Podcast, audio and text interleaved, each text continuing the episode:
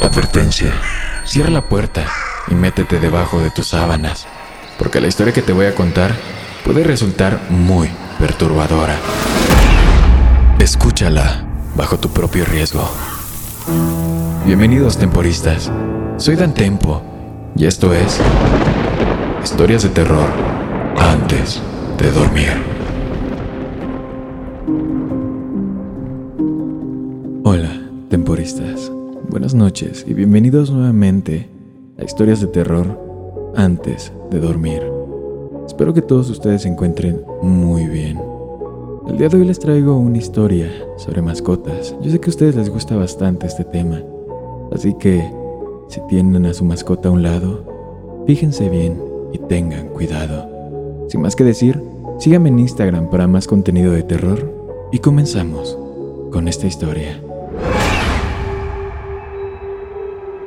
En caliente.mx jugamos por más. Más home runs, más canastas, más puntos. Vive cientos de deportes durante todo el año y los mejores eventos en vivo. Descarga la app, regístrate y obtén mil pesos de regalo. Caliente.mx, jugamos por más. Más diversión. Promoción para nuevos usuarios de GOV de GGSP 40497, solo mayores de edad. Términos y condiciones en caliente.mx.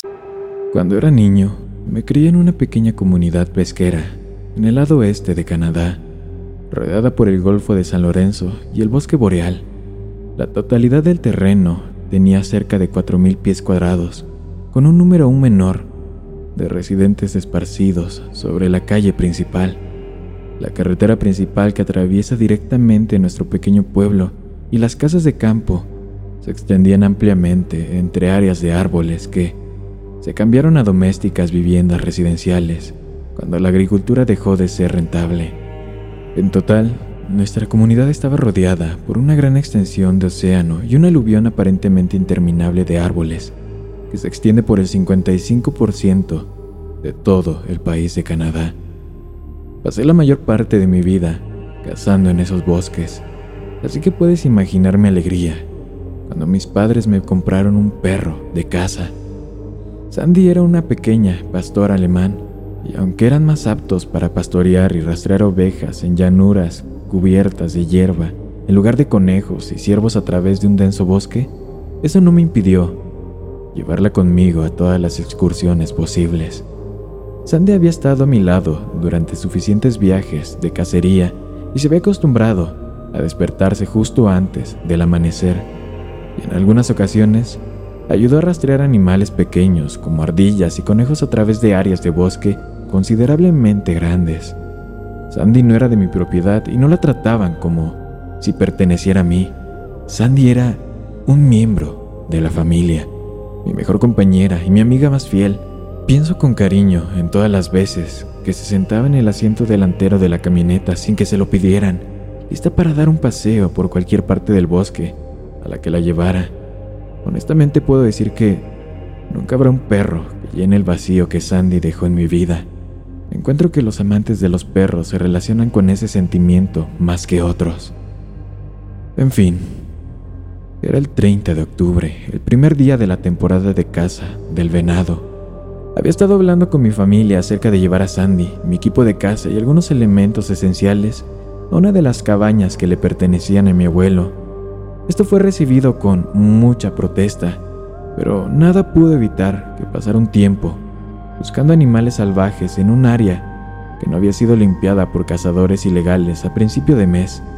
Todo estaba empacado en el viejo vado azul, incluida Sandy, y unas pocas horas de manejo más tarde estábamos instalando el campamento en una de las viejas cabañas apartadas que pertenecían a mi abuelo. Aquí es donde todas las cosas se jodieron. Sandy, en verdad, lo siento mucho. Había pasado la mayor parte del tiempo de mi vida en el desierto. Solo hubo un puñado de veces en que las cosas se pusieron raras para mí, pero generalmente todo se puede explicar con con razones científicas. Es por eso que descarté la rareza de Sandy las primeras noches, atribuyéndole el nerviosismo de un perro que es capaz de escuchar los ruidos lejanos de varios coyotes, lobos, osos y alces. Este era un territorio virgen por supuesto. También había pasado mucho tiempo para que la vida silvestre estableciera un campamento aquí, así que era un lugar de respetar. La primera noche fue bastante normal. Había puesto la cama de Sandy en la esquina de la sala de estar, al lado del televisor que parecía salido de principios de los años 90. Pensé en darle a Sandy la opción de tener un lugar para acostarse por un rato, a pesar de que dormía acurrucada conmigo nueve de cada diez veces. Cerca de las diez de la noche, Sandy miró directamente a la puerta de madera y se quejó. Supuse que necesitaba orinar y abrí la puerta para dejarla salir, sin preocuparme de que mi mejor amiga se alejara demasiado de mí. En cambio, simplemente se sentó junto a la puerta, mirando hacia el borde del bosque, más allá del camino. Yo también me paré y miré por unos minutos antes de decidir que acababa de escuchar una criatura errante cerca de la cabaña. El resto de la noche fue bastante normal y Sandy durmió bien conmigo. La segunda noche atribuí la rareza al estrés de Sandy. Más temprano ese día, habíamos estado caminando unas pocas millas por el bosque, más allá de la casa, y me pareció escuchar el sonido de ramitas que se rompían debajo de algo pesado. Esperaba que no fuera un alce porque mi escopeta no habría tenido ninguna posibilidad. Pero algo cambió en Sandy, a lo que no presté mucha atención en ese momento. Se encorvó sobre sus patas traseras, con la parte delantera pegada al suelo. Su boca se levantó sobre sus dientes y gruñó hacia la nada. Pensé que intentaríamos cazar de nuevo más tarde. Así que decidimos volver a nuestra cabaña. Pero una vez que estuvimos dentro, no quería moverse, incluso cuando traté de que saliera e hiciera sus necesidades. Ella simplemente se sentó en la puerta y lloró, gimiendo para decirme que no quería salir. Yo no la presioné. Si se orina en el suelo, que así sea. Sandy nunca se había portado mal antes. Podría disculpar un accidente o dos si realmente no quisiera estar allá afuera. Debe haber sido un oso, pensé, antes de cerrar la puerta y dar por terminada la noche. La tercera noche es donde las cosas se fueron al maldito infierno y todavía no entiendo completamente lo que pasó. Sandy no comió durante todo el día. Me las arreglé para dispararle un conejo temprano en la mañana.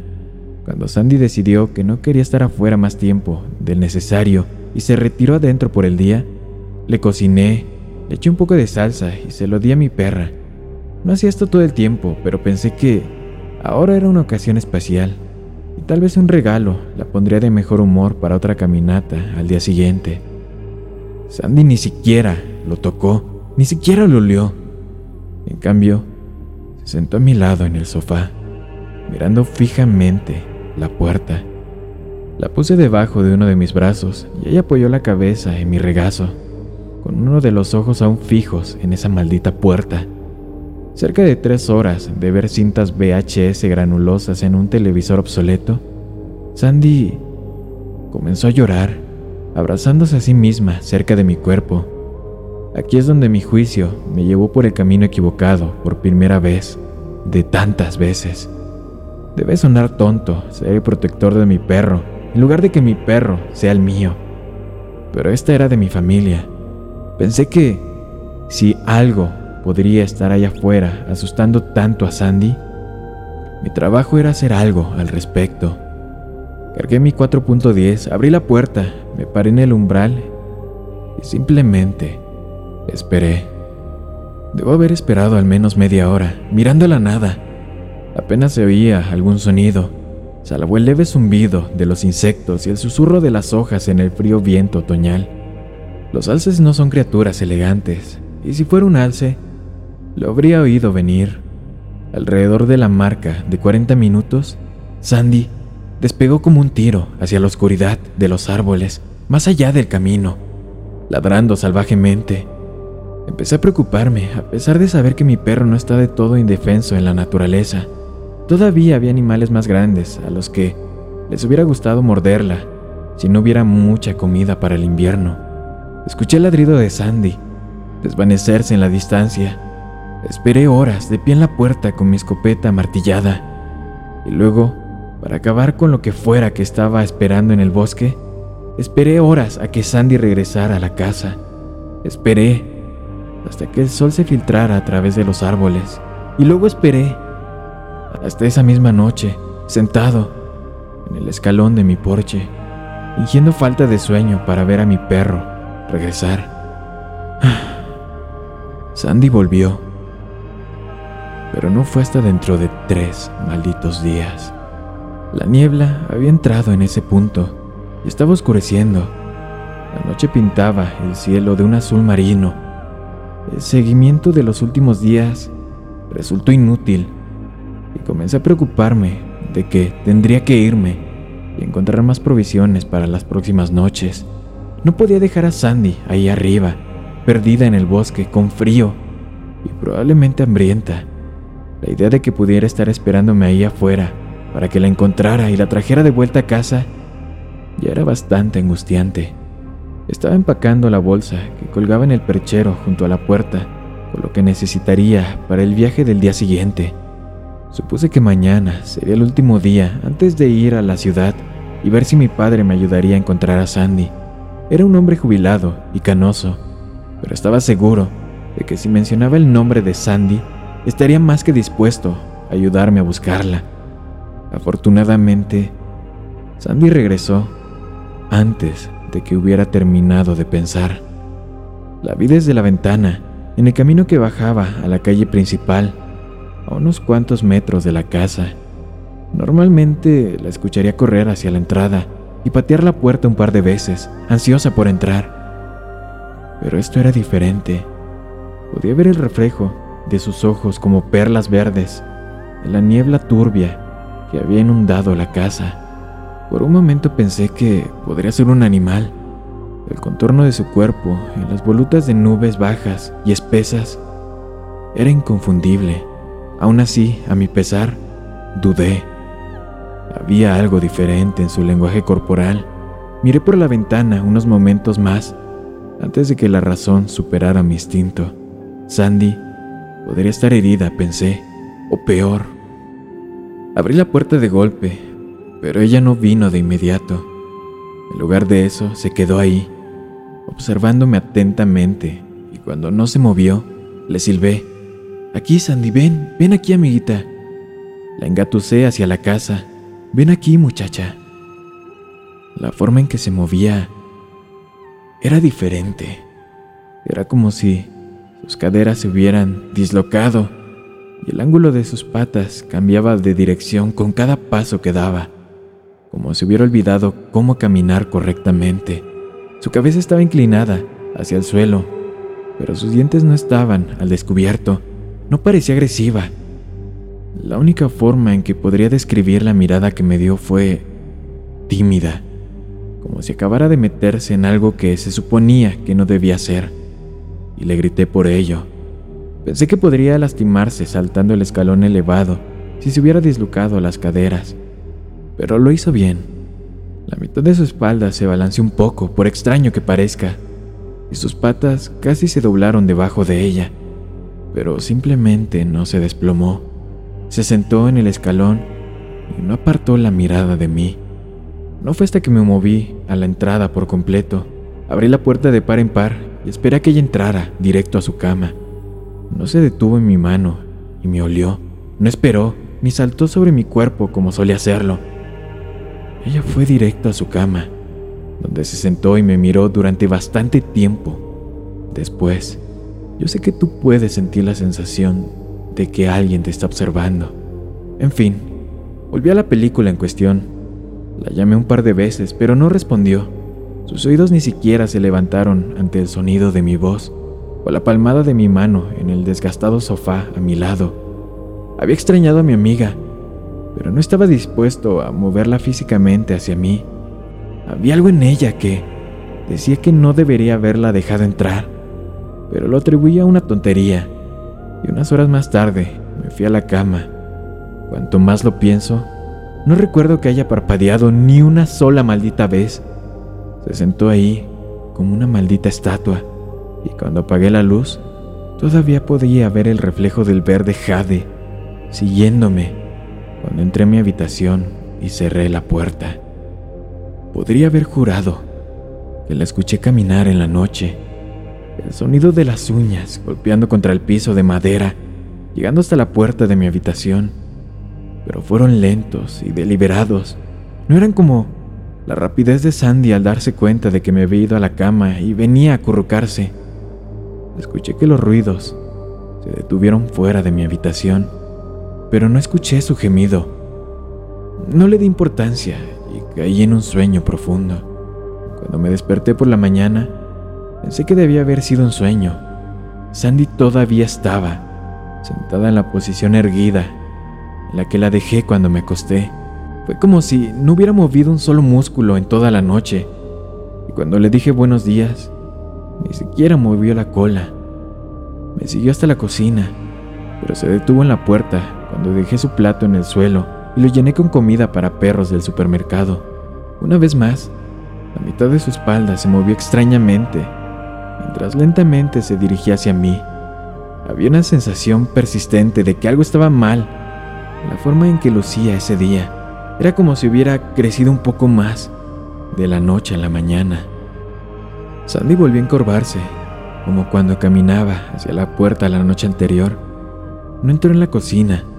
Supuse que debía haber tenido hambre por estar tanto tiempo en la naturaleza, pero me miró como si estuviera esperando a que me acercara un poco más, en lugar de tocar la comida. No hace falta decirlo, pero después de unos momentos de un concurso de miradas entre mi perra que no pestañeaba y yo. Detuve esa tontería. Llamé su nombre en voz alta. Ni siquiera un respingo. No quería acercarme a mi perro para dejar la puerta de la cocina. Pero esta era mi Sandy, y el mayor daño que había hecho en su vida era comer moscas. Efectivamente, cuando pasé junto a ella, se volvió, y su cuerpo se balanceó de forma poco natural, pero ella no se movió hacia mí. Cuando me fui ese día, no pude encontrar nada. Las huellas del venado en el lodo se hicieron unos días antes y se enfriaron en senderos hechos de forma natural a través del bosque. No podía escuchar insectos ni pájaros, ni siquiera el aullido de un coyote cercano. Los únicos sonidos a millas de distancia del campamento era mi propia respiración y el sonido de las hojas crujiendo bajo mis pies. Cuando el sol comenzó a ponerse, Regresé a la cabaña, pero debería haber empacado mis cosas y haberme ido. Cuando estaba cerca, justo detrás de un grupo de árboles, con la casa apenas visible más allá de la elevación, pensé que descubrí la razón por la cual los animales habían abandonado este lugar. En general, cuando hay muertes masivas de animales, eso generalmente significa que algo anda mal en el área de la matanza y la vida silvestre suele ser lo suficientemente inteligente como para evitar ese lugar. Incluso a los gatos se les cría instintivamente para que no les guste beber del agua que está cerca de donde está su comida, porque si ves un animal muerto cerca de un arroyo, esa es una mala señal y debes huir. En fin, lo que encontré fue infernal. Cientos de ardillas fueron destripadas y esparcidas por la hierba en un círculo casi perfecto. La mayoría de ellas fueron desolladas vivas, pero cuando me giré para vomitar, todo el contenido en mi estómago, había unas pocas docenas que estaban al revés. No pude evitar vomitar repetidamente mientras hacía mi mejor esfuerzo para caminar alrededor del círculo de pequeños órganos y cuerpos aplastados. No solo por la vista, sino porque el olor era terrible. No sé cuánto tiempo habían estado ahí, pero si me hubiera topado con eso antes, me habría ido con Sandy inmediatamente después. Gradualmente, los cuerpos se detuvieron y se adentraron en una ardilla muerta al azar, aquí y allá. Lo más grande que logré encontrar, a solo unos metros del terreno, fue un ciervo, de igual forma, desollado. Una escena terrorífica. Parecía como si algo hubiera decidido tomarlo vivo desde la piel hasta el cuello y colocó parte de la piel sobre la rama, como si alguien estuviera curtiéndola. No sé cuánto tiempo había estado ahí, pero olía como si hubiera estado muerto durante bastante tiempo, a pesar de que no había ni una maldita mosca. La cabeza había sido cortada limpiamente justo por encima de los hombros, y cuando me di cuenta de que le habían quitado los órganos, pasé de un paso a pie por el bosque a trotar. Afortunadamente, la cabaña no estaba demasiado lejos. Vomité por última vez, me limpié la boca con la manga y miré hacia la casa para ver a Sandy, observándome desde la ventana. Traté de razonar conmigo mismo y me dije que el comportamiento extraño de Sandy podría haber sido un trauma. Sé que es estúpido pensar en eso ahora, pero en ese momento era la única explicación que tuve para evitar volverme loco. El cuerpo alargado podría haber sido solo la soledad que me estaba afectando. Sandy se había dado cuenta de que algo pasaba con este lugar y en el momento en el que ella lo notó, debería haber tomado esta advertencia y haber regresado a la ciudad. Una vez más, cerré la puerta detrás de mí, comencé a empacar la comida y los artículos esenciales en cajas, moviéndome rápidamente para tratar de meter mis cosas en el camión antes de que llegara la maldita noche. Sería peligroso intentar maniobrar mi camino a través de los senderos de noche, ya que las colinas eran empinadas y la oscuridad total con mi única compañera, siendo mis faros. Hubiera sido fácil deslizarme por un barranco y desaparecer del mundo. No quería quedarme una noche más, pero no tenía elección. Regresé a la casa momentos antes de que el sol finalmente se alejara del horizonte. Estábamos bañados en un cielo azul marino una vez más. No le presté atención a Sandy. Se sentó en su cama y me vio empacar. Pensé que no había daño, no había falta. Tiraría sus cosas en el camino por la mañana y estaríamos de regreso en la ciudad antes de la noche del día siguiente. Mirándola por un momento, un pensamiento pasajero que se veía un poco más largo hoy. Y cuando me fui a la cama, fue difícil conciliar el sueño durante las próximas horas. Debe haber sido cerca de las 4 o 5 de la mañana cuando lo escuché. El sonido de los silbidos, el mismo silbato que solía llamar a mi perro.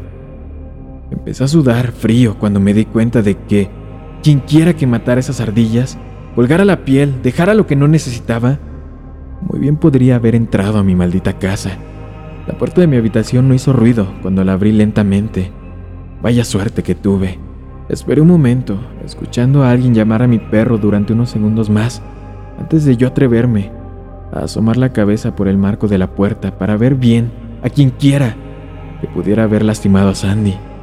La puerta exterior estaba abierta. Todo lo que vi fue la mitad trasera de Sandy, demasiado larga, casi enrollada, alrededor de la parte trasera de la puerta. Su mitad delantera estaba fuera de la cabaña. Y sea lo que sea que se había hecho pasar por mi perro, estaba silbando lentamente, llamando a Sandy. Cuando podría haber jurado que se había encorvado hasta el suelo de nuevo, fue en ese momento que juro por mi vida que escuché una voz decir, Sandy, con la voz más vacía que jamás había escuchado. Cerré la puerta tan suavemente como la abrí. No sé cuánto tiempo esperé con la espalda pegada a la puerta. Sabía que dejé mi arma en la bolsa en el perchero. También sé que no dormí en ese momento. Esperé hasta que vi el sol salir por el horizonte y luego esperé un poco más, hasta que debió haber sido mediodía. Y finalmente tuve el valor de salir. Corrí, tomé la escopeta cargada y me subí al camión. Yo no me moriría en este maldito lugar. Sandy se había ido y la puerta seguía abierta. Su comida no había sido tocada, pero la nevera estaba abierta y toda la carne había desaparecido. No me molesté en empacar sus cosas. Me eché el bolso al hombro, me dirigí al vado lo más rápido que pude y encendí el motor. No puedo describir el sentimiento que me invadió cuando me di cuenta de que tendría que dejar a Sandy en este lugar el pensamiento de que podía estar muerta nunca fue un pensamiento en mi mente. No creo que pudiera hacer frente al conocimiento de que lo que sea que permití en mi casa, lo que sea que destripó a esos animales, podría haberle hecho lo mismo a ella. Me abrí paso por los senderos y caminos sinuosos tan rápido como pude, sin desviarme de los acantilados. Sentí que estaba dando vueltas en círculo por este laberinto que me llevaría de vuelta a casa. Pero cuando llegué a la acera, en el tramo de la carretera de regreso a la ciudad, sentí que me inundaba en alivio, pensando que por fin estaba a salvo. Justo cuando me dirigía hacia el cemento, Sentí que algo duro golpeó el parabrisas trasero y envió vidrios rotos al asiento del pasajero. Solo pude vislumbrar que la cabeza decapitada del ciervo se enganchó en un vidrio intacto y cayó al asiento trasero. Lloré durante la mayor parte del camino a casa, las manos apretando el volante con tanta fuerza que mis nudillos estaban blancos. Ojalá pudiera dejar esto con un final positivo. Ojalá pudiera decirte que encontré a Sandy en casa, esperándome. Ojalá pudiera decirte que ese fue el final, una experiencia traumática en el bosque que superaré con el tiempo. Pero no fue así. La noche me costó conciliar el sueño. Seguí repitiendo la totalidad de mi viaje en la cabeza. Supuse que no dormiría por un tiempo y me quedé ahí, escuchando el viento a través de mi ventana abierta. Podría haber jurado escuché el silbido con el que solía llamar a mi perra, proveniente del borde del bosque. Podría jurar que alguien me está observando ahora mismo.